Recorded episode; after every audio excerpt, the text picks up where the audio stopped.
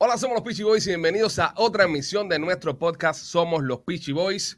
Hoy con un invitado muy especial, pero antes que nada, antes que todo, porque antes que nada está más dicho, saludar al primo. Primo, ¿cómo estás? ¿Cómo estás, primo? ¿Cómo Yo- te sientes? Muy bien, muy bien. Y contento de tener este invitado, brother. Esto es un tipo, un tipo que está muy pegado, un tipo muy famoso y, y un, un- un- una entrevista a la distancia va a ser esto. ¿eh? Sí, y una persona que se habla mucho de él y a veces él no tiene la oportunidad de, hablar y de defenderse o, incluso de hacer algún tipo de comentario debido a eso mismo que tú marcas, primo, debido a la distancia en donde se encuentra y también debido al lugar en donde se encuentra, que es un lugar muy complicado a veces para decir cosas, un lugar muy complicado para hacer cierto tipo de acciones y cierto tipo de, intervenciones. Y por eso hemos decidido hoy eh, darle voz en este podcast, que somos los Peachy Boys. Darle gracias a las personas que están bajando el podcast en todas las plataformas alrededor del mundo, Spotify, eh, Apple, eh, eh, iTunes, que es la misma mierda que hago, pero bueno, más de 100 mil downloads tenemos alrededor del mundo ya. Gracias a todos los que están interactuando con nosotros y los que lo ven eh, a través de nuestra plataforma de YouTube y nuestro canal El Peachy Films. Gracias a ustedes también. Sin más preámbulos, señoras y señores, en Somos los Peachy Boys, directamente desde Cuba, Yomil Hidalgo. El Yomil. ¿Qué dice ¿Cómo estamos, Miguel? Todo bien, todo bien. Ay, ¿Cómo está la cosa? ¿Cómo estamos? Aquí ¿Cómo está? tranquilo, a ti aquí todo el tiempo en el estudio, aquí trabajando, aquí, eso es una, una rutina, es un ritual mío ya de todos los días. Te veo con ¿Y Flow. ¿Ustedes qué? ¿Cómo está la cosa? Te veo con Flow J Balvin con la, con la Mm. florecita de, de la camiseta. sí, esta es una, una versión que, que ellos metieron con los Lakers, parece que es de Barbie. No, Duro, creo que Balvin, no es de sí, Barbie, creo que es otra. otra. Sí, bueno, eh, Mm. Balvin usó esa florecita en uno de, su, de, sus de sus discos y, y yo pienso que si tenemos que vestirnos, tenemos que imitar al artista, tenía que ser los grandes como el Balvin, no podemos mirar para atrás. No, claro, no, no, no, no podemos, tenemos que ir para la grande, eh, grandes ligas todo el tiempo.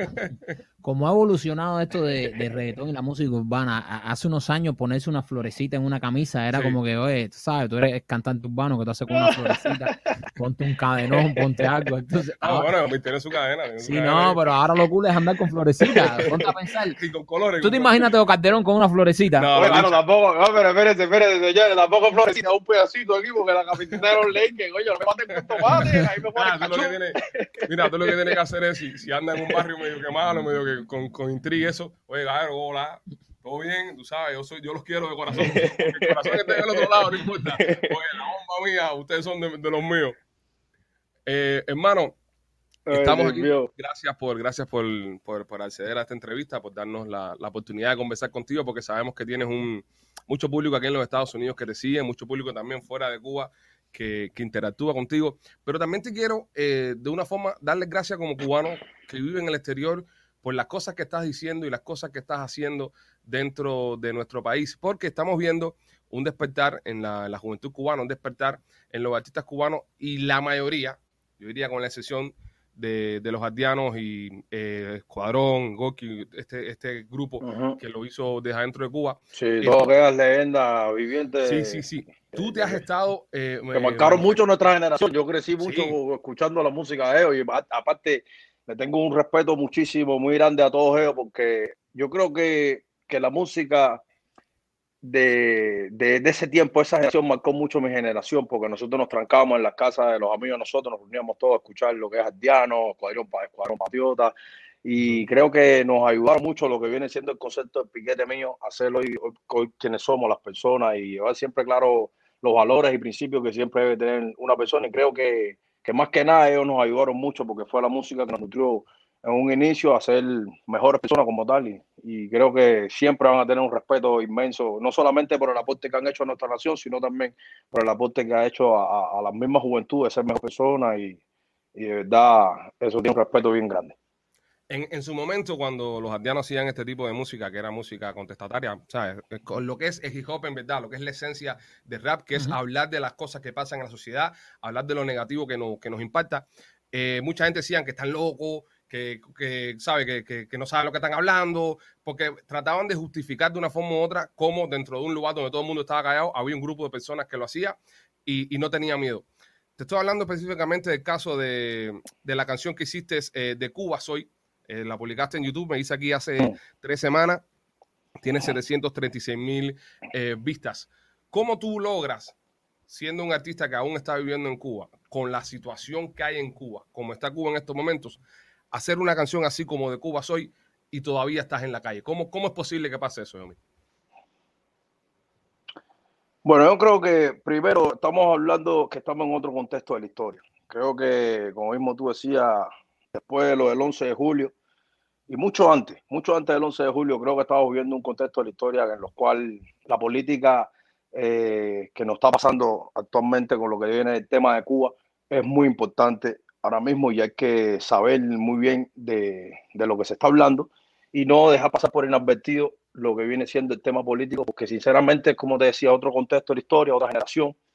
Y yo me considero este, de esta generación porque soy joven y voy a cumplir 30 años y llevo toda una vida viviendo aquí en Cuba y, y lo único que, que, veo a mi alrededor es hambre, miseria, necesidad, resistir, hay que resistir, eh, todos son malas noticias, todo es cosas. Y entonces yo digo, wow, ahorita van a pasar 30 años y ya voy a ser una persona ya de la tercera edad y, y vamos a seguir en lo mismo. Entonces yo tengo una voz, tengo un talento que gracias a la vida me dio, tengo, tengo el alcance de la juventud cubana y, y es momento de, de aportar mi granito de arena, ya sea en declaraciones, ya sea en, en post, ya sea participar el 11 de julio en la manifestación y ya sea a través de mi arte. Esta canción de Soy yo la tenía hecha hace ya un tiempo atrás. En realidad era una canción como, como en sí lo que fue una canción llamando la unión, que es momento de cambiar, que hasta cuándo vamos a seguir con lo mismo, la división que existe. Y hasta más video iba a ser una cosa de mostrando lo que viene siendo un panadero, un médico, un, chamaquito a la calle, una persona mayor, alguien, ¿sabes? Que cada quien mostrar lo que viene siendo el cubano de a pie, eh, de, de, arriba abajo, era como, como tal video. Y ya sucedió esto del 11 de julio, yo tenía ahí la canción hecha y entonces yo tengo una buena amistad con Jimmy. Y le dije, mira Jimmy, mira a ver qué se te ocurre ahí, va, vamos a meterle mano a esto y mira a ver si con... Le pones imágenes de lo que sucedió el 11 de julio, típico, porque, ¿sabes? No puedes filmar y hacerlo también de una forma más rápida. Y ya, se lo di a Jimmy Ramírez, que él es un cineasta, un monstruo, y ahí ven el, lo que hizo, es una creación in, increíble y cuando él me enseñó ese trabajo yo dije, wow, mano, esto está que va a impactar muy fuerte y el mensaje va a llegar. Eh, ahora, eh, como mismo te explico, eh, saqué esa canción de Cuba Soy, como mismo muchos artistas aquí en Cuba han hecho canciones también contestatarias y nunca fueron presos y nunca tampoco eh, se lo han llevado preso porque estando bien claro creo que la seguridad de Estado eh, eh, a lo mejor es muy bruta para unas cosas, pero es inteligente para otras. Entonces ellos saben que ahora mismo entrar en un, en un, en un ataque frontal hacia mi persona como artista, sabiendo que tengo mucha juventud que me apoya, que, que, que verdad que, que, que, he motivado a muchos de esos jóvenes a salir adelante como tal. Es un problema que se pueden buscar socialmente, no solamente en Cuba, sino también internacionalmente. Entonces también no hay un motivo, no hay, creo que va a ser una aberración más, otro error más que cometerán si logran hacer algún tipo de acto sobre mi persona, eh, cual no hay ningún motivo, porque yo en ningún momento estoy, como decir, cometiendo nada ilegal, ni estoy haciendo nada, nada que no vaya en contra a los derechos que debe, debe tener cada ser humano, que es el derecho a ser libre. Y es lo que yo estoy tratando de ser y es lo que intento ser día a día aquí estando aquí en Cuba. Lo que te tiene respaldado entonces, lo que te tiene a ti como un tipo de, de, de seguridad es la popularidad que tienes y el, y el, y el amor, el cariño que tiene el, pueblo hacia ti. Entonces, eh, tú sientes de que si fueran a tomar algún tipo de represalia hacia ti, eh, estuviéramos viendo eh, motivos para otro, otro levantamiento, se pudiera decir. Uf. Mira, mira, Bichi, eso, eso, se, eso, eso, se nota desde que sucedió la desgracia de mi hermano Daniel el 18 de julio de 2020. aquí Cuba entera vio que por primera vez, creo, no sé en cuántos años, nunca he visto algo, bueno, de que yo estoy, de que tengo razón de ser, nunca he visto algo similar que ha sucedido con un artista, que la gente de forma orgánica salga a la calle a despedir a Dani, que la gente lloró, sufrió, que se metieron días y semanas recordando a Dani y todavía que las personas no se lo creían, pero que el 18 de julio de orgánica a las 9 de la noche se presentara disímiles miles de jóvenes ahí en el barrio donde Dani jugaba básquet todos los días ahí con el piquete ahí y que de momento, fíjate que hasta más quitaron la luz ahí en Cayo Hueso y la gente sacaron todos los celulares y, y empezaron a caminar, a oír las canciones de nosotros, fue me hizo hablarles de eso uh -huh. y a pedirlo. Entonces ahí, si fue por una pérdida de esta magnitud, tú te imaginas en estos tiempos también viendo que cometan una injusticia con un artista que lo único que ha hecho es llamar a la unión y estar apoyando al pueblo, porque si, una, eh, si hay una cosa hay cosas que los artistas no, no tienen en, en, mente y creo que en estos tiempos es bien importante tener en mente, es que el artista se lleva un público. Y ese público fue el que nos hizo. Y si hay un público, ¿qué, qué, qué es ese pueblo? que está pasando mil trabajos, mil necesidades, y hay un artista que puede a lo mejor tener el conocimiento, puede darle un mensaje para acelerar ese proceso de cambio, creo que hay que hacerlo porque nosotros tenemos voz y tenemos plataformas que, que, llegan a miles de jóvenes en cuestiones de segundos y creo que, que, siempre y cuando podamos aportar para que se acelere ese proceso de cambio va a ser mucho mejor y, más, y es lo que yo estoy tratando de hacer. Yo quiero que ese cambio que ya tiene que pasar por, por, ley de la vida, por, por, obligación, por generación, por biología, por, por, por cosas, se tiene que llegar tarde o temprano. Entonces, pero que es la única forma, todo es muy lento y espera y estirar las cosas. Entonces, no, no. Eh, creo que es momento de acelerar todo el proceso que tiene que ser de cambio por el bien de toda nuestra gente. Y yo estoy aquí viviendo aquí en Cuba. Y más que yo quisiera que este país fuera un país desarrollado, que, que, que no solamente desarrollado económicamente, sino también mentalmente. Que seamos un país que podamos emprender, que podamos ser libres, que tener la libertad de expresión es un derecho humano de todo ser humano. Entonces, ¿cómo nosotros vamos a estar viviendo y vamos a seguir continuando 62 años más viviendo, no, bajito, no, no puede hablar, no, es que no puede, es, muy difícil, eso psicológicamente te, te, te, funde como tal, de hablando en términos de, de, típico cubano, y yo me cansé también de eso, me cansé de yo querer darle una crítica y entonces tener que andar con cuidado, que si te están oyendo, que si el teléfono, que si no puedes hablar por teléfono, que si no puedes, que si vas aquí, que si te están siguiendo, que si no sé qué más, entonces esas cosas también hay veces que, que, que, funden y yo necesito sentirme libre y es lo que yo estoy haciendo y me siento libre y es por eso que te digo, no tengo miedo a lo que pueda suceder. Bueno, ustedes vieron también, después que salió la canción, eh, salió todos los medios, el eh, Granma, eh, esta muchacha, esta señora periodista de la mesa redonda también atacando, pidiendo que la gente lo que estaban pidiendo era prisión para mí. Y ahí uno te das cuenta de que wow. todavía estamos atrasados en no sé qué año andamos todavía, que, que no quieren aceptar lo que está pasando. Eh, te agradezco que hayas sacado la canción como cubano, te agradecemos y, y que y más que vives allá adentro. Eh, tengo que preguntarte porque hay una tendencia, eh, una tendencia hace, hace algún tiempo en las redes sociales que se ha hecho muy popular entre cierto sector, la cual nosotros no compartimos porque no conocemos y no sabemos. Pero se dice, se dice mucho en las redes sociales de que si tú eres policía, que si tú trabajas con la seguridad del Estado, hay una, tenden hay una tendencia a esto. Y yo, yo siempre he dicho, y todos los que me preguntan, eh, le digo que yo ve, lo, que, lo único que veo es un tipo que está en Cuba y dentro de Cuba está protestando y yo te respeto eso. Ahora, tienes la oportunidad de aclarar aquí a todas las personas que están viendo y decirlo de tu, de, de tu boca, qué sientes cuando ves esto y por supuesto si trabajas para la seguridad o trabajaste para la seguridad, nos gustaría que nos dijeras y nos explicaras eso. Mira, Pichi, mira, vamos a ser eh, coherentes. Hay que ser primero coherente y razonable.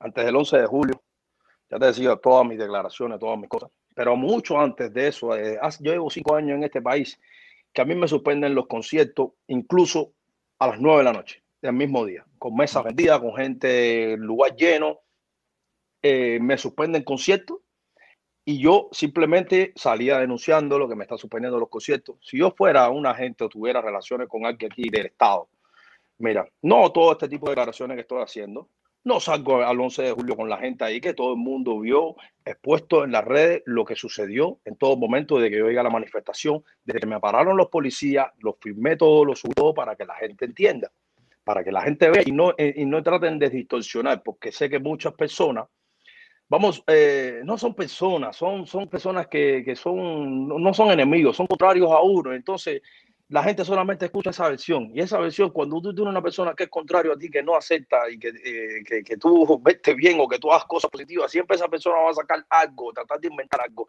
Pero los hechos son los que dicen la última palabra. Yo a la hora cero, yo estuve ahí con el pueblo, eh, vieron públicamente lo que pasó. Eso no fue montaje, eso no, estamos hablando, señores, de la, de la real, la caliente. Te, estamos viendo ahí en la caliente, que si yo no hubiera manejado la situación, eh, dímelo, Willy, espérate, estoy eh, si yo no hubiera manejado la situación de la forma que yo la manejé, eso hubiera pasado a mayores, porque estábamos viendo ahí en una manifestación, gente por delante, gente por atrás, todo el mundo tratando de, que se de, que llegara eso la violencia, y yo traté en todo momento mano al aire, esto es pacíficamente. Pero aparte, aquí la gente enfoca solamente a los artistas eh, de reggaetón, solamente. Y si hablamos de cuántos artistas tiene la cultura cubana, son muchísimos, entre artistas, actores, deportistas, miles, miles de figuras públicas. Entonces solamente la gente enfoca en quién, en los artistas urbanos. Vamos a crear algo en estos artistas urbanos, porque hablar, por ejemplo, de Yomil, decir, mira, Yomil es no sé qué cosa, eso genera rating, eso genera view, eso genera que la gente van a entrar a pinchar a ver lo que es, porque al final, mi hermano, yo no tengo nada que esconder. Yo tengo, mire, yo, yo tengo mis hermanos, mis amigos, que son los que viven conmigo constantemente, la realidad, la verdad. Y si todos, si nosotros fuéramos la seguridad de Estado, nunca no hubiera suspendido los conciertos. Dani, no hubiera muerto en el Calixto García, eh, no hubiera salido el 11 de julio, me hubiera quedado tranquilito aquí en mi casa, papi, viendo todo el internet, sin poner a mi mamá nerviosa y llorando, que la tuve que pedir casi llorando, y sin bajar, y sin, y sin poner en riesgo también una carrera de seis años que yo todas las cosas que he logrado, mi tranquilidad no tiene precio, pero entonces salir yo un 11 de julio equivale a que me censuren, a que yo no pueda trabajar, a que yo no pueda darle de comer a 25 trabajadores que, que dependen de yo, mire, Dani, aunque hay una niña de Dani que yo tengo que también velar por esa niña. Entonces, mira cuántas cosas en riesgo. Hasta más la comadre mía, la mamá eh, Iraicel, la mamá de la niña salió, estuvo conmigo presente ahí ese 11 de julio. Pero aparte de eso, saco una canción diciendo toda la injusticia y todas las cosas malas que, que, que están y con todo y eso siguen todavía creando. Pero, ah, pero es que, Pichi, ahora te hago una pregunta. Si, y si no salgo, ¿qué me van a decir? Exactamente. Exacto. Por eso, por eso. Entonces, a lo único que hay que hacer para demostrarle, para, para, demostrarle a la gente que yo no soy ni la seguridad ni que yo no tengo nada que ver con el gobierno, tengo que ir preso. Entonces tienen que llevarme preso y tengo que entonces desaparecerme, que, que, es una cosa, es una cosa, es una cosa de loco, señores. ¿Qué más hay que demostrar aquí? El que piense eso actualmente es una cosa de loco, pero no ahora, de nunca. Yo nunca he tenido absolutamente nada que ver aquí con este gobierno. Porque si hay un artista estando aquí, ya te estoy diciendo, censurado, eh, me paré los premios Lucas y dije que quería un cambio, que quería un país libre y justicia. Dime qué artista no ha, hecho esos, ha, hecho esos, los premios Lucas. Que después más nunca me, me, han desaparecido los Lucas. Mira cuántas cosas yo, mira cuántas cosas yo he hecho para tratar de apostar miranito de arena. Y con todo y eso todavía siguen las dudas de dos o tres. No estamos hablando de la mayoría. No, son de dos o tres que siempre van a decir lo mismo y se van a crear esa película porque saben que no hay perdón para los que fallan. Como, como, te, como te dije, nosotros no, no, compartimos esto, pero es algo que se mueve mucho y te lo, y te lo, te lo teníamos que preguntar porque, ojo, eh, uno es inocente hasta que no se pruebe lo contrario y lo que hemos visto siempre de ti ha sido eso y por eso compartimos tanto las cosas que tú haces y nos hacemos eco porque eh, vemos como a veces te maltratan siendo tú uno que está allá en Cuba y a veces nos preguntamos eso mismo, ¿qué tiene que hacer el chamaco? Pero también hay mucha gente que dice que, que como eh, eh, tipos como eh, Michael Osorbo, Otero Alcántara, el gato de Cuba, toda esa gente por hablar eh, están presos y que como que tú no estás preso. Es, es también lo que... Lo que Mira, Vichy, yo respeto muchísimo a la causa de ellos. Y fíjate que lo respeto tanto que fueron de los actores intelectuales en, en el video uh -huh. de Cuba Soy. Fíjate. Se contó y eso, Michael dejándose de virtual muchas veces por lo que se dice, me sacó una canción y todo eso, y con todo eso le dije, no, esto es un momento de unión, respeto mucho lo que ellos hacen, uh -huh. pero vamos a estar aquí, ellos son activistas políticos, de verdad que Michael es rapero, pero no es un rapero, también es popular, pero aparte, te, eh, hablando más, hablando en plata, cuántas manifestaciones, cuántos eh, encuentros, cuántas cosas ha hecho ese mismo movimiento de San Isidro, y al final nunca tampoco los metieron presos.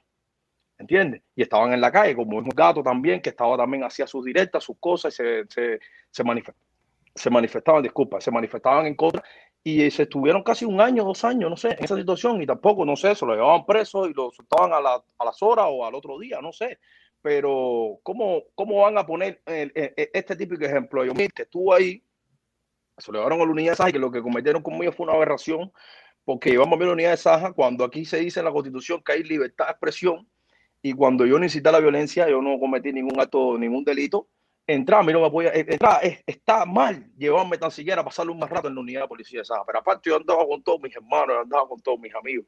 Y al final, eh, cuando llegué a la unidad de policía de Saja, ahí estaba el vicepresidente del instituto, que estaba ahí, okay. que parece que ya lo habían dicho, que yo estaba en la manifestación y que me iban a pasar. Y ya cuando llegué a la unidad de policía de Saja, estaba el vicepresidente del instituto y fue con la única persona que yo hablé. Y él lo único que me dijo, que ahí están todos mis hermanos que fueron conmigo, estaban testigos ahí, que estaban dentro de la unidad conmigo, fue la unidad mío. Usted tranquilo, que es ahí, él hizo su llamada, sabrá Dios a quién habrá llamado, y a las, a las dos horas me hicieron así, ya puede irse, me querían que yo borrara los videos, me revisaron el carro, me hicieron que yo entrara en el carro para la unidad de policía, me revisaron el carro dentro, porque uno, uno de los oficiales que estaba que me detuvo, parece que dijo que nosotros estábamos filmando, y yo, ¿qué hice? Escondí mi teléfono dentro de, debajo del asiento del carro, Okay. Eh, y le dije que no, que no tenía mi teléfono, mi teléfono no sé, lo tenía mi hermana, es que estaba afuera.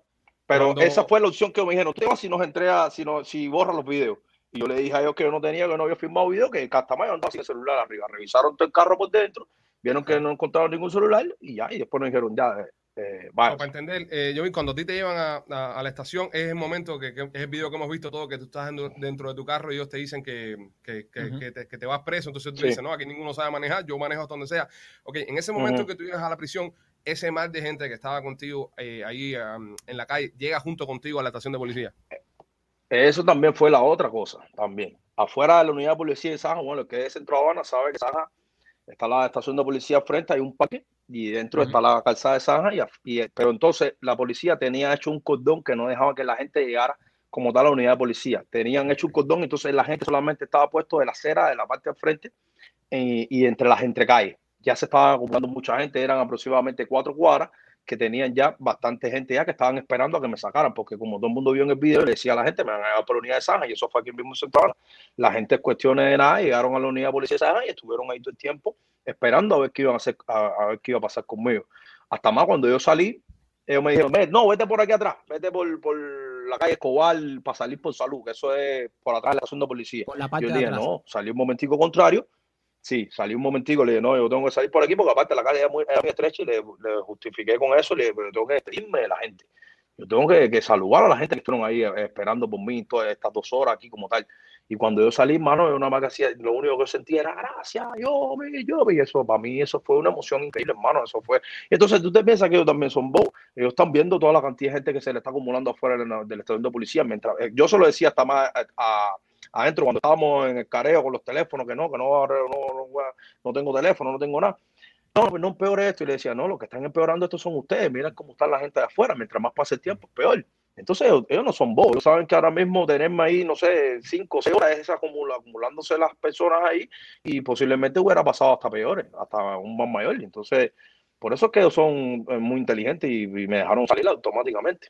So, estamos hablando entonces, Omar, que la, la, la- la carta de escape, la salvación que tienes tú en este momento es tu popularidad. Es lo que te está manteniendo y el cariño de tu gente, es lo que te está manteniendo a ti todavía Sí, yo creo que sí. afuera. Sí, yo, y, y es lo que no, pa- para responderle a muchas personas y, y- y- y la, la interrogativa que se hace mucha gente y la pregunta que se hace mucha gente, ¿cómo este tipo dice todo lo que dice, saca el tema que, que- que sacó? Estás en una entrevista aquí con nosotros, los Pitchy Boys, y todavía no lo han metido preso. Es porque eh, tienes, tienes el respaldo del pueblo y, y si, y si, te, si te detienen... primero porque no cometió ningún delito. Primero, No, no, eh, eh, ninguno de los que está claro, preso ha cometido primero ningún no delito. cometió Hay que ningún dejar delito. eso claro. Ellos no tienen, Ninguno, pero ninguno de los que está preso ha cometido ningún Sí, delito. que dejar pero claro. siempre le echan con un desacato o le echan con, con algo, algún delito menor, tú sabes, para justificar eh, la, la- la- la- El el, arresto. problema de ellos, el arresto. Eh, en mi caso, ellos, ellos no, no han encontrado absolutamente nada para... ¿No tienes miedo, no tienes miedo a que, por ejemplo, te, te, te, te dejen caer un paquete con algún tipo de Ah, droga? eso te- yo no- te- te yo, provoquen mira. una bronca. Desde el 11 de julio yo estoy acuartelado en mi casa, yo aquí no salgo. Yo salgo solamente, no sé, tengo que ver a mi familia un momentico en La Habana, algo así rápido, con la misma salgo en el carro y con la misma entro, pero yo estoy acuartelado aquí en mi casa porque yo sé que a ellos a lo mejor no me, eh, como no tienen una base, un fundamento para aplicármela, ellos la pueden crear. Pero también eso no puede ser que lo creen ahora de momento, eso lo puede, se puede crear en un futuro. Y es lo que te digo, yo estoy metido aquí en las balaceras, mi hermano, y ellos, ustedes, tú te piensas que, que, que ves las declaraciones de la, de la mesa redonda, No, no, ver las declaraciones de. Granma, ver lo de Luniá, que esa gente estaban, que se van a quedar así de, de brazos cruzados como tal, sabiendo de la manera que ellos actúan. Pero que es lo que pasa, como yo no, yo no le he dado motivo. Ajá, eh, ¿Te sientes vigilado? Eh, ¿Sabes si te están vigilando? ¿Están vigilando tu casa, tus movimientos? yo, si- yo no lo he sentido. Yo, sinceramente, soy sincero. Yo no he sentido esa vigilancia, pero también porque en mi casa, yo en mi casa como tal, yo tengo mi estudio en la última parte de atrás de la casa, yo de mi casa no salgo como tal y yo no tengo el acceso como tal. Sí veo las cámaras y hay veces que, no sé, o mi mamá o mi novia dice, vi que pasó, no sé, una patrulla para acá o vi que pasó una motico para acá y hay un carro en la esquina que estaba tirando fotos. Los otros días se salieron unos amigos míos que estaban aquí en el estudio y me ¿Tomaron dijeron después que había un carro que estaba tirando fotos en la esquina. Ah. Eso sí, pero ¿sabes? eso es normal, eso yo creo que, que es normal. Lo que yo no lo he sentido porque, eh, ¿cómo decir? Yo no estoy expuesto a ver lo que pasa por afuera de mi casa como tal. ¿No ¿sabes? te han Como metido estoy tanto una tiempo aquí cámara, una trancado en mi cámara, casa. un poste, un poste de luz como le hicieron a Luis Manuel, que le pusieron al frente de su casa una cámara con un poste de luz? ¿No te han hecho eso todavía? No me he fijado. Sí, veo de vez en cuando veo en la esquina a alguien de Telsa, veo, no sé qué más, montando algo en la esquina, no sé, pero todavía como tal, eh, mi casa así como tal no tiene cámara. Pero en realidad, eh, bichi, ellos saben que, que al final eh, ellos no tienen que vigilarme así porque con simplemente tomarme los teléfonos, ya, ellos pueden, sabes, la tecnología en estos tiempos está demasiado avanzada. Entonces yo, lo que digo, yo no tengo nada que esconder. Yo lo que, lo que, lo que es, lo que es yo Miller, lo que todo el mundo está viendo a la hora cero públicamente y en mi vida personal, yo soy una persona de lo más tranquila, que lo único que me pongo es mi trabajo constantemente en el estudio. Y es eso. Eh, siempre has dicho que te gustaría que, eh, estar en Cuba, quedarte en Cuba y ser, ser artista en Cuba. Eh, mucha gente aquí, tienes muchos fanáticos aquí en Miami, por supuesto, y que te están esperando.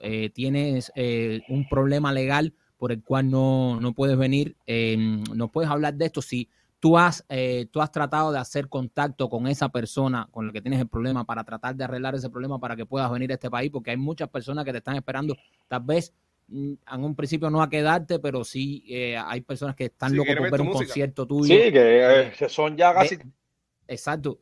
años que no, que no, no, que no Estados Unidos, entonces, y con canciones pegadas, que la gente no, no ha podido disfrutar más de un concierto de Militani, y sé que la gente me está esperando a todas las cosas que han pasado en todos estos años. Y, pero con esta persona yo no he tenido absolutamente ningún vínculo. Sí hubo un amigo mío, hasta más un promotor que respeto y cuido mucho, me dijo, mi hermano, que fulano, que me dijo que a lo mejor, pues para negociar, que yo, yo soy el que le dije que no quiero eh, tener ningún tipo de roce ni vínculo con esta persona. Ok, entonces ¿Por qué razón? Porque, un, intento, un intento de negociar.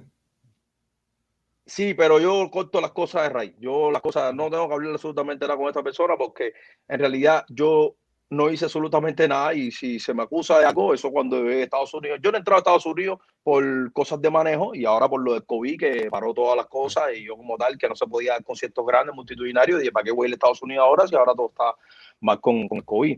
Lo que me ha pasado a mí en Estados Unidos ha sido, mira, déjame explicárselo bien para arribita. Yo me he presentado dos veces, dos veces en Dominicana y las dos veces me la han negado la visa. ¿Pero por qué razón? Por un mal manejo mío porque yo le pregunto a mi abogado o a las personas que me asesoran, eh, yo tengo algún problema, pues, ¿qué, ¿qué, es lo que tengo que decir cuando me pregunten eh, en la embajada si tienes algún problema? Y ustedes saben que cuando te dicen en, la, en, en, cuando tú entras a la embajada de Estados Unidos, lo primero que te dice Estados Unidos pues, excepto decir mentira, ¿no y mi abogado me dice que no hay ningún problema, que diga que yo no tengo ningún problema. Como tal, porque en realidad eso no es un problema grave, y más que mi abogado sabe que está bien al tanto de eso. Pero ¿qué pasa? Que parece que está mi, puesto mi nombre como que sucedió algo conmigo en Miami, está puesto mi nombre, pero no está ni una causa ni, ni una nada grave como tal. Entonces, cuando yo me he presentado a las veces en la embajada, me han dicho, ¿has tenido algún problema en la ciudad de Miami? Y yo le he dicho que no, como tal. Entonces, le han dado la visa a toda la gente de mi grupo, a todos los, trabajadores míos de mi grupo como tal, excepto a mí. Entonces, he entrado en un proceso administrativo que eh, la, a ver, las dos veces que he estado en Dominicana, la primera vez estuve un mes esperando a que ellos decidieran como tal ese proceso administrativo que iban a hacer conmigo. Y, la segunda vez estuve como 15 días. Pero esta tercera vez yo entraba, voy con mi abogado a la embajada. Y, y, cuando me preguntan, voy a decir lo que hay. Sí, tengo un problema y estoy loco por llegar para acabar de resolver este problema. Una situación de una acusación que se me está haciendo en base a una persona que me ha difamado, que me ha saboteado, que ha hecho con mi, con mi vida lo que le ha dado la gana a él. Y yo voy a ir a la Miami y voy a ir, si tengo que ir a ver una fiscal llegando por el aeropuerto, si me llevan preso, yo voy a estar ahí porque al final lo que, lo que fue es una cosa, un delito súper eh, mínimo, no es algo grave tampoco como tal. Entonces, también la gente ha hecho esto o algo tan grande que al final no es nada del otro mundo. Pero Yomil, tú nos estás diciendo que te están haciendo unas acusaciones de algo que no pasó y ahora me dices que, que es un, un delito menor, o sí pasó algo, ¿no? No, la acusación que se me hizo es por un delito menor, pero no se ha probado como tal, y se tiene que probarla a la hora de un juicio como tal. Eh, Entonces, es porque no hay pruebas de eso. Pero hubo, sí hubo un acercamiento de parte de Alex eh, para, tratar de, negociar contigo y tú no quisiste. Eh, por parte de la persona que me lo dijo, que es una persona muy seria, es una persona, ¿sabes? Yo no, me relaciono con personas que son ni chismosas, ni yo soy una persona muy, muy estricta por esa parte. Y sí me lo comentó que, estaba, que él había hablado con él y que estaba en eso, que le dijo como para tratar de negociar o hacer algo. Y yo como tal le dije, no, ni me hable de ese tema. A mí no, ese tema ni me lo toque. Eso no, no, no está como tal en mi vida eh, actual. Y eso se quedó ahí, ¿sabes? Como bueno, porque yo no tampoco eh, me interesó por, por, eso. Sería importante que se resuelva porque te digo, eh, a, a, nivel personal, y esto ya es una cosa personal nuestra, ambos son amigos nuestros. Ambos son amigos nuestros. Te tenemos un aprecio a ti del carajo. A, Otaola también le tenemos un aprecio del carajo también. y, y nos interesaría que se resolviera este problema. Obviamente, tú no puedes meter la mano ahí porque tú no eres ni No, el no, no, afectado, ni, ¿sabes? Uno, uno no puede tampoco... Pero Pichi, ¿de qué eh, forma persona puede resolver un problema si, si, pero Pichi, ¿de qué forma se puede resolver un problema si esa persona en todo momento de su carrera lo único que ha hecho es tratar de joderme mi vida? No mi carrera, mi vida. ¿Me entiendes? Ahí. Y yo nunca me he metido con esa persona. Yo a esa persona le he dedicado dos videos en mi vida, ha sido demasiado, porque ha sido demasiado, porque de tanto decir una mentira en un momento se convierte en verdad. Que eso fue otro error que yo cometí en mi vida, por dejarme guiar, en este caso, por mi hermano Daniel, por todo el equipo mío de trabajo. Cada vez que sucedía algo, cada vez que salía alguien diciendo cualquier locura de mí, yo me quedaba siempre callado. Y eso fue un error, sabiendo que yo tengo la verdad, que tengo la razón. Entonces, pues yo quedarme callado, llegó un momento que, como esta persona es diariamente ahí, constantemente, metiéndole a la gente por la cabeza, esto, esto y esto, es un momento que eso se convierte, de tanto tú decir una mentira, se convierte en verdad. Y entonces, por eso que últimamente, cada vez que sale alguien diciendo algo que yo crea que merece una respuesta, voy y te aclaro la mente. Y porque no, porque no hay necesidad de estar aguantándole pesadez a nadie si, si uno no ha hecho me nada. parece, me parece muy, muy positivo de que cuando alguien diga algo malo de ti, siendo una celebridad, salgas a, a desmentirlo tú personalmente, así acabas con el chisme. Pero también debes entender que tal vez los cubanos no estamos preparados a esto, pero Otaola hace su trabajo, que es hablar de los artistas, que es eh, de- decir todos los chismes de los artistas, que eso pasa en, en cualquier em, eh, en cualquier eh, país del mundo, siempre hay un paparazzi Sí, o hay shows. Eso está claro, eso está que claro. entonces- sí, sí, eso está claro, Pichi. Mira, de- de- Eso está cuando claro, tú eres pero una lo que- estrella a lo que nivel la tuyo, gente- cua- cuando, cuando tú eres una estrella a nivel tuyo, tú tienes que estar preparado para tipos como Mm. Taola que van a Sí, decir sí, sí, de ti todo, eh, da sea, rating. Pero, exacto, pero, sea pero, verdadero o falso, pero, ya eso. pero, eh, y tú tienes la oportunidad de salir a desmentirlo eh, en tus redes, Claro. porque aquí pasa, yo lo veo en la televisión. es- pero en que inglés. cuando lo- yo tenía la, pero cuando tenía la oportunidad de hacerlo, no lo hice, pero ya te estoy diciendo por guiarme por mis hermanos, eh, por mucho respeto. Pero ahora las personas, todo el mundo conoce a Otaola. Pero aquí nadie se recuerda que Otaola cuando empezó en el 2017, creo, no recuerdo bien, 2017, 2018, empezó su programa, que nadie lo conocía. Él tenía una sesión, se metió casi un año, que ahí están los videos, que tenía una sesión de 20 minutos, que esa persona hacía conmigo lo que él le daba la gana. Esto no tiene nada que ver porque es- es- lo que él hizo conmigo pasó del plano profesional. Entiendo que cuando un artista es polémico, siempre van a existir los medios que te van a hablar y van a, a- condicionar, porque hasta los medios que son amarillos y viven de eso, incrementa un poquitico más. Pero difamación sin pruebas, sabotaje, ofensas. Otaola me dijo sin conocerme, todas estas cosas sin conocerme. Tú eres un descarado, tú eres un de estos. Eh, acoso. Ese tipo mandaba todos los días gente. Yo me estaba quedando en Sony Island, en una casa en Sony Island, y mandaba todos los días a gente a, a tirarle fotos fuera de casa. Y entonces, por ejemplo, hubo un día que estaba Daniel haciendo un negocio con la persona de la, de la ropa de la marca del Sensei, como tal, y, y se despidieron, estaba afuera, además estaba Robin, el de la revista Vista, que estaba ahí con, en ese contacto con el Dani, y salen unas fotos, tiran una foto, mira, ese que tiene la camisa que ese debe ser de la seguridad de Estado, el otro, y, y entonces cuando usted pone a interpretar, tú dices, ¿hasta dónde van a llevar las cosas aquí? Entonces, ya eso, eso pasó al plano profesional, si no ya entró en lo que es acoso, sabotaje, se metió dos meses, los dos meses en Estados Ahí está, seguimos todavía aquí. Seguimos todavía aquí. Unidos, nada más. Sí. ¿Me escucha? Sí, te Eh, escuchamos bien. los dos meses, los dos meses que estuvimos allá, se metió saboteándome el concierto de Parque Amelia, que era el 20 de mayo. No vayan ahí, que eso es un fanguero, que eso es un campo, que eso es un. Entonces, como quiera que tú que, que, que, que lo pongas, esas cosas te afectan, porque también se metió con mi familia, eh, se metió con, con, con, con, mil cosas. Ya esto pasó del plano profesional a pasó al plano, al plano personal. Y como quiera que sea una persona que yo nunca le he hecho nada, que ni lo conocía, ni nunca tuve ni un sí ni un no con esa persona, para que se te encarne así esa magnitud.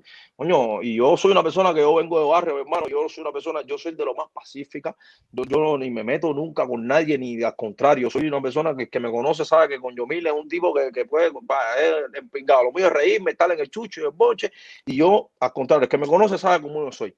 Pero también, mi hermano, soy un hombre, yo soy un chamaco que me tengo que, primero está mi respeto y, y- y todo por encima, eh, ante que venga una persona a atacarte de esa manera y como quiera que sea, no, no, no, tampoco así. Y, y es lo que pasó ahí, mi hermano. Yo creo que él, él lo sabe, eso él lo sabe mejor que nadie. Él sabe que conmigo se pasó una pila cuadra y, y es eso. Pero yo, ah, él por su lado, yo por el mío, yo en mi canal, ahí él sigue haciendo su programa, yo más nunca. Mira, cuando, cuando falleció el Dani, mi hermano, ese tipo a mí me dieron ganas de, sabrá, por, por, por, lo que dijo Dani y todas las cosas que, salió, que ese tipo salió haciendo, hermano, la falta de respeto que ese tipo empleó con, mi hermano Dani un tema tan sensible, mi hermano. ¿Entiendes? Y esas cosas la gente se los olvida. Y esas cosas, como quiera que sea, uno dice, no, hacer, eh, pero coño, si uno no, ¿por qué lo hacen así? Entonces, es lo que te digo, ahí no, no creo que, que, ahí sea nada un arreglo sano porque no hay interés, no hay interés por esa parte, porque si hubiera habido algún tipo de interés, esa persona hace rato ni tan, tan siquiera hubiera reconocido el tema de Cuba soy, ¿me entiendes? Pero eso no me interesa porque ya te estoy diciendo, eso es una persona y son disímiles, miles de personas que, que, que apoyan lo, que es nuestra carrera y siempre va a existir estos retractores y yo parte de esos dos o tres retractores que, que, que llevo casi una carrera entera conviviendo con él. Sería bueno, sería bueno eh, que este tipo de situaciones y cosas que están ahora mismo eh, afectando tu carrera con el tema de, de, de, entrar acá a los Estados Unidos, de una vez y por todas se pudieran poner, tú sabes, en su lugar para que pudiera las personas que te están mirando y que, y que les gusta tu música, que quieren disfrutar tu música, tener acceso a, a ti acá en los Estados Unidos. Mencionaste a, a Danilo un par de veces, eh, mencionaste a, a, la niña, a la esposa. Eh, Yomi, ¿cómo estás llevando eh, eh, el tema de, de, de, la niña? Porque veo que siempre te preocupas, veo que siempre sube fotos con, con, la niña, veo que la mamá, donde quiera que está, que, que pone cositas, siempre estás pendiente ahí.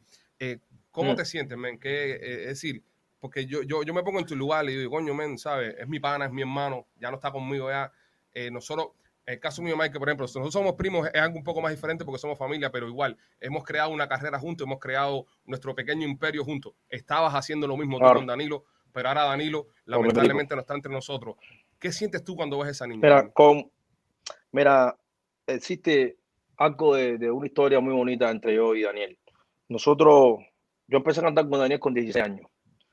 Estuvimos cantando tres años, casi cuatro años, luego me separé, entré en los cuatro y luego nos volvimos a unir pero Daniel vive apenas dos cuadras de mi casa. Daniel y yo en el inicio, cuando en el 2016 que andábamos él y yo juntos para arriba pasamos miles de trabajos, miles de necesidades, que a veces no teníamos ni un peso ni para poder pagar la guagua y teníamos que subirnos la guagua y pedirle al chofer que nos dejara pasar y mil veces lloré sentado en un quiso ahí en línea 31 ahí porque los proyectos no me dejaban entrar y no me dejaban cantar y se te cerraban mis puertas y todas esas cosas lo viví con Daniel, pero más que todas esas cosas, esa experiencia que vivimos, fue más la hermandad y el respeto y el cariño que, que nos teníamos. Y eso la gente lo ha visto y, y, lo va a seguir viendo. Y creo que eso, esas cosas pesan su, su, muchísimo más. La vida nos jugó una mala pasada y lo único que, que, desde que nació la niña, Daniel me escogió como padrino de esa niña, ya te digo, y esa niña desde que nació yo tengo amor por esa niña, la, la idolatro, es como, es como un tesoro, algo muy bonito en mi vida al suceder esto, hermano, es como que eh, me dejó la, la, primera hija que, o la hija que no tengo, esa, ese fue el mayor regalo que me dejó mi hermano Daniel, eh, más que sus canciones, más que, nuestra carrera, el legado, lo mayor que me dejó a mí Daniel como tal es esa niña y para mí es un, honor, es un orgullo eh, estar con ella en todo momento, tratar de darle la misma enseñanza que le dio su papá, ayudarla y su familia es, es, parte de mi familia y hoy por hoy es lo que se ha mantenido y, no va a cambiar por nadie, por nadie. Creo que estás loco. Eso es mi familia, eso no, no, no se, ni se discute. ¿Te convertiste en padre de repente? Yomil, eh, ¿cómo, ¿cómo, ha sido. ¿cómo ha sido el proceso, mi hermano, de ustedes logran hacer este dúo, Yomil y Dani? Eh, somos testigos de, de, lo exitoso que fue, que fue un boom que aquí hasta en la radio empezó a sonar, era uh -huh. una locura, todo el mundo hablaba de yo, mire, Dani, eh, crean uh -huh. esta fórmula, el público cuando está adaptado a escucharte con una fórmula y a pegar con una fórmula, ya se adapta a eso. De pronto, lamentablemente, sucede lo de Dani, por, por, por desgracia sucede lo de Dani. ¿Cómo te has adaptado tú musicalmente? ¿Te ha costado trabajo adaptarte a volver a ser solista, a, ser, a llevar entonces ahora toda la responsabilidad encima de tus hombros? ¿Cómo ha sido ese proceso de adaptación, porque aunque lo de Dani pasó hace como un año, no habíamos tenido la, la, la oportunidad de, de, hablar y preguntarte. Sí, hablar en público, cosas. porque hemos hablado interno. Exacto, hemos sí, hablado claro. eh, personalmente, pero no, no así. ¿Y cómo, cómo ha sido ese proceso de reinventarte y estar sin el Dani y, y ya que no exista esa fórmula que fue tan exitosa? Mira, yo creo que desde que desde los inicios, desde que nosotros comenzamos, yo siempre he sido como tal el capitán de, este grupo como tal. ¿En qué sentido? En todas las estrategias, todos los, videos, todos los discos, todos los, to, todo tipo de movimientos en negociaciones, manejo. Eh, siempre he estado ahí al pie de la letra con, con, con, lo que es el proyecto de Omir Dani. A suceder esto de Dani, lo único que, que, siento es que ya no va a estar ese Dani conmigo acompañándome en los conciertos, apoyándome pues, de la forma que Dani me apoyaba en, en todo, esa persona que cuando teníamos que trabajar juntos, esa vibra, todo, todas esas cosas, esa, esa sonrisa, él, oh, esto y ese tipo de cosas, sí, lo voy a extrañar muchísimo. Lo, lo otro más importante es que Dani yo siempre le decía, él estaba metido en el básquet, yo siempre le decía, echa para el estudio, ven para acá, eh, refresca un poco el básquet, vamos a grabar, vamos a ir adelantando, porque yo desde que, desde que tengo uso de razón, de, bueno, de 2015, eh, prioricé como tal lo que es tener un estudio, tener eh, nuestras condiciones creadas, y el animal, sinceramente, es un bonito legado, dejó aproximadamente, escogida ya casi 70 canciones que están ahí inéditas, que no ha salido tan siquiera nada de, de esas canciones pero también yo como artista, eh, ya me había encontrado anteriormente porque te digo, eh, me gusta mucho estudiarme como tal. Entonces, eso no me afectó mucho, sinceramente, porque el talento, cuando uno tiene talento y las ganas de trabajar, eso, y yo estudio mucho, a mí me gusta mucho estudiar no solamente lo que es el mercado, sino también las tendencias y, superarme a mí mismo como artista. Y, y, es eso, no, no, no creo que me afecte tanto, lo único que me va a afectar es que yo no voy a tener a ella junto conmigo en todos los conciertos y, en cada paso que nosotros vamos juntos. Es lo único, pero por parte de la música no. Em, eh, acabas de decir ahora que entonces hay como 70 canciones del Dani grabadas que no han salido. Entonces pudiésemos ver varios discos de Yomil el Dani eh, con el Dani cantando todavía y canciones nuevas que no han salido. Pudiéramos ver, si pudiéramos ver casi 10 años sacando, saliendo canciones del Dani. Lo único que no tengo son videos. Me queda solamente a ver, un video, dos videos que lo tienen los dos realizadores que nunca salieron, que videos, videos con una producción increíble, ¿sabes? Una producción bien alta. No, sí, eh, hemos visto que están ahí, que, están ahí guardados. Hemos visto parte de cosas que han hecho ustedes en Cuba y nosotros que somos realizadores y eso, o lo intentamos, ¿no? Lo mejor que podemos. Eh, hemos visto la calidad con la, con la que pinchan, bro. Tienen una buena calidad, los videos también trabajados. Eh, hay una dirección artística bastante seria en tus proyectos. yo, la, la vez que nos conocimos en persona fue en Premio Juventud. Eh, que, viniste con, con Dani. Eh, ¿Qué sentiste? ¿Qué mm. sentiste estar en una tarima así como fue Premio Su Juventud en ese momento? Hermano, eh, ustedes lo vieron, ahí estaba todos los grandes ahí estaba todo. Compáramela con los Lucas, compáramela con los Lucas. ¿Qué, qué? Mira, loca, loca, ni loca, hermano. Mira, loca, eh, mira, compadre. Con respeto de cruzada, pero no, no, no, no, ah, coño. Mira, mi hermano. Salvando la distancia, salvando la distancia. Ahí te das cuenta lo atrasados que estamos, lo atrasados que estamos tan, tan mentalmente, que, que en esos premios yo aprendí una cosa un nivel de organización que tiene eh, la organización que, ellos emplean, todos por horario, los transportes, eh, y eso te, genera respetar el evento donde, donde, tú estás asistiendo como artista, como tal. Y eso fue lo que yo viví, que eso me impresionó más de ver a todos los artistas, a todas las personas ahí juntas. Ahí, ahí lo único que faltó fue a Bonnie, pero ahí estaba todo el mundo. Y también lo porque, el hecho de... Estábamos nosotros estábamos ahí también. Tú te enteraste que los que dieron la nota ahí fueron los cubanos de, de las broncas que se formaron con los camerinos. ¿Tú eh, ¿A tus oídos llegaron los chismes eso? No, ser, eh, yo voy un verbo eso. No, no, no, nosotros, imagínate tú, no, mira, nosotros trabajamos en Univision en ese momento y nosotros eh, decíamos, yo me, yo me quedé así, mi hermano. Y de repente llegan los cubanos, bro, y se ha formado una piñacera. No, ser, mira, mira esto, bichi, mira en, pleno concierto, en pleno premio Juventud, creo que estamos una. Llego ahí, estaba DJ Chino, estaba Sergio Yol, estaba el organizador, que era alguien de Univision, que era el que estaba organizando los premios. Y el consorte, eh, ¿sabes? nos saluda. Y wow, después que salimos. Alto de barba. Alto de barba. Era, era alto, sí, era alto de bombita. Si no era de barba grande, si no bombita corta. Sí, Nacho. Eh, dice, eh, Dice, eh, es increíble después que anunciamos eh, la sesión de performance de, los, de ustedes los cubanos, en, al momento crecieron las ventas porque si son el Huasco Center. Y cuando te pones a apretar ahí, o mire, Dani metió 8 mil personas en el Huasco Center y se ha hecho el cubatonazo. Y, y cuando nosotros salimos y cantamos, yo lo sé, era todo Huasco Center cantando, yo lo sé. Entonces, bueno, está lleno de cubanos esto aquí. Entonces, eso para ellos fue un, un es, que, es que era una oportunidad que no se podía perder porque es la primera vez que nos tienen en cuenta en Miami, en un, premio tan importante en Miami. Eso era, eso era una oportunidad que teníamos que estar todos los cubanos como así, mira, corderito así, una velita. ¿Qué hay que hacer? Vamos para aquí, vamos para allá. Entonces era, ensayamos. Mi hermano, ensayamos ahí, eh, ¿sabes? Siempre Nosotros tuvimos los este ensayos. tipo, eh, Y, y vimos la tensión que había en los este, ensayos. había mucha rivalidad, Sí. mucha rivalidad, pero fíjate, yo, yo en ese tiempo no me llevaba con el Tiger, no me llevaba tampoco con el Chacal y con Jacob tampoco no teníamos buena amistad, pero yo rompí esa inercia. Desde los ensayos me la acerqué a todo y le di la mano. Dije, coño, mi hermano, estamos aquí, vamos a hacerlo, ¿sabes? Como es la oportunidad, ya se, se- vamos, vamos a madurar, ¿hasta cuándo vamos a seguirle la bobería? esta? Exactamente, exactamente. Pa, todo bien, ya empezamos a ensayar. El final de la gente, párense aquí en el final, se paran todo el mundo juntos, ya, y tú sabes, se, se, se abrazan todos ahí, mi hermano. Y de momento, cuando está la plena acción, que creo que, que cierra Jacob final, ay, muchachos, la se pensaron que eso era el Caprio, la Cecilia, y todo el mundo para adelante. Mano para arriba, y yo me quedé así, fíjate que yo me quedo atrás, porque lo que habíamos quedado era virar todo el mundo para atrás y pararnos todo el mundo en fila. Pero se fue todo el mundo para adelante y eso parecía un concierto de la Cecilia que se subió, oye, súbete para acá, ya todo el mundo va para arriba. Diciendo, ¿por qué?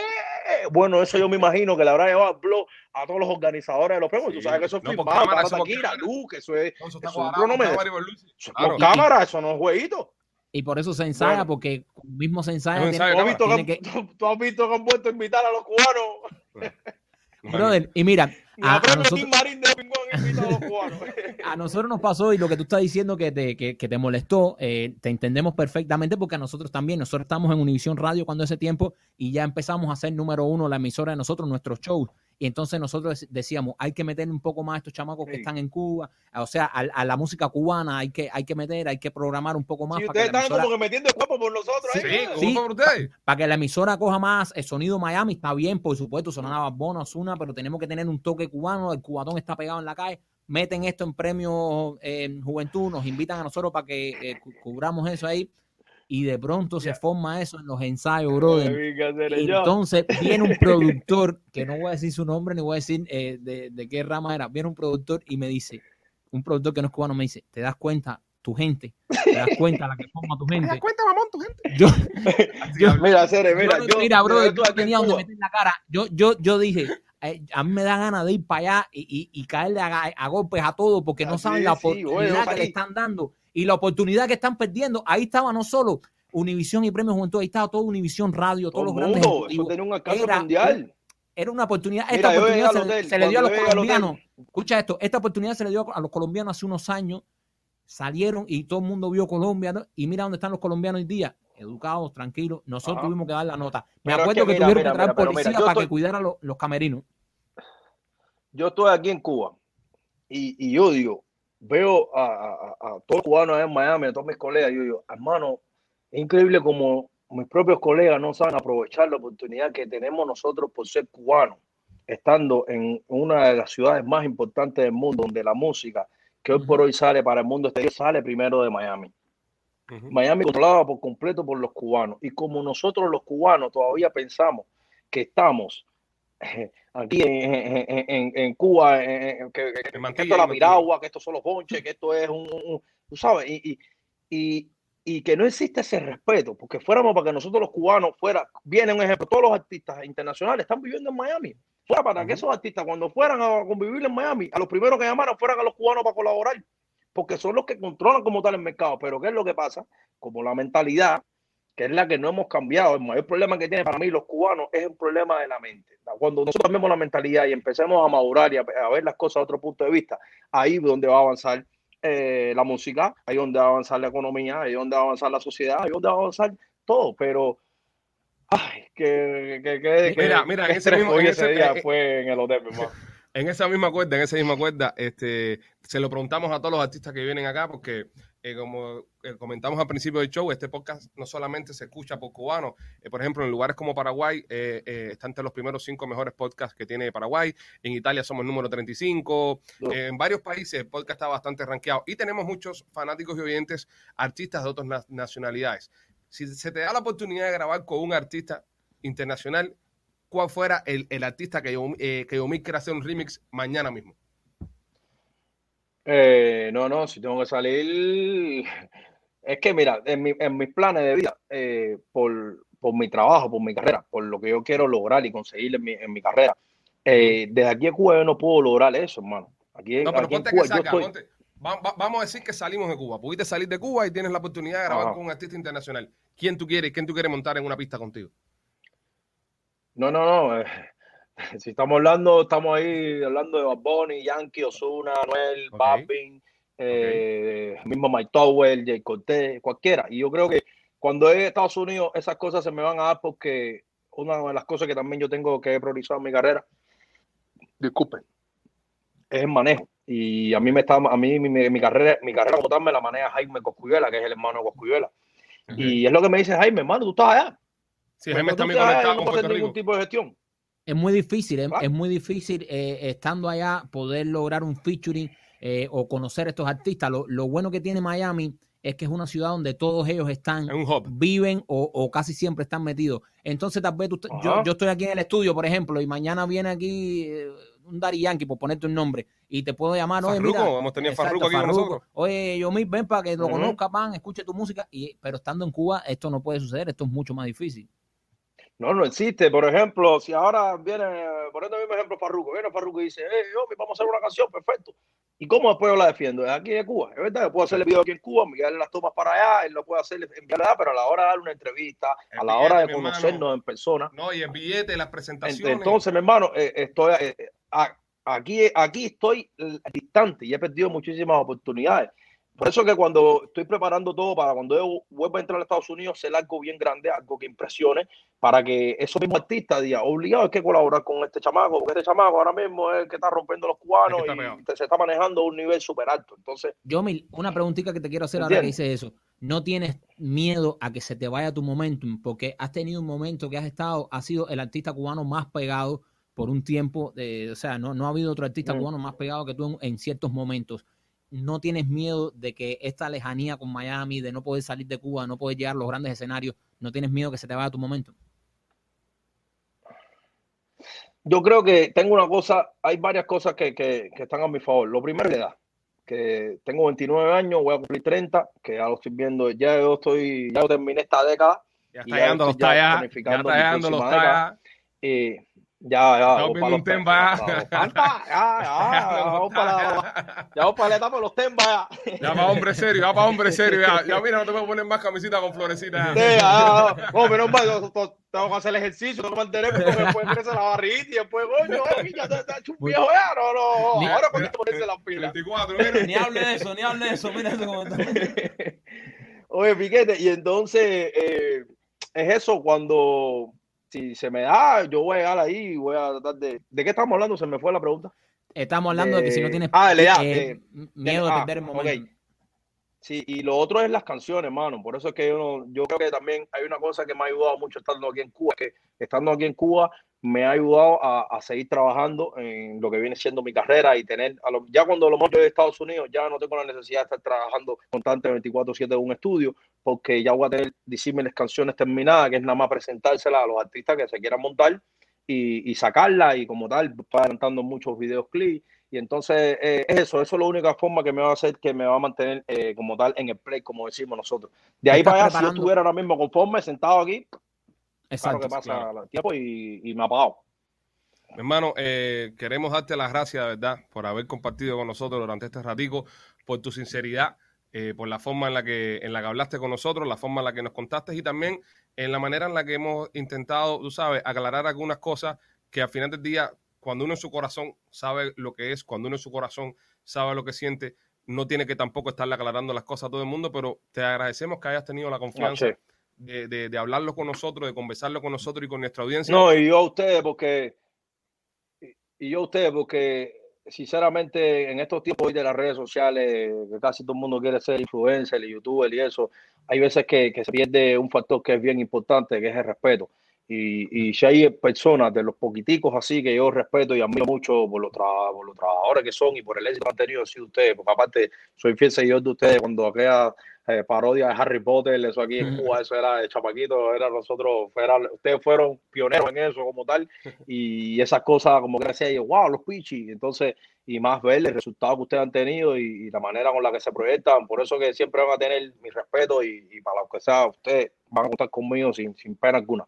Gracias, hermano. El respeto es mutuo, el respeto es mutuo y por eso te, damos la oportunidad que en nuestro espacio aclararas para si alguna gente no le queda claro y que lo escucharan de tu voz, que es lo mejor, para que así no escuchen chismes ni otras cosas. Y de verdad, muchas gracias por, por darnos la entrevista, muchas gracias por tu amistad, te respetamos mucho y gracias por lo que estás haciendo como cubano, te lo tengo que decir que vive fuera, gracias que tú estás en Cuba, lo que estás haciendo por la libertad de Cuba, que estás ahí en la primera línea, creo que te, te tenemos que agradecer eso de verdad como cubano.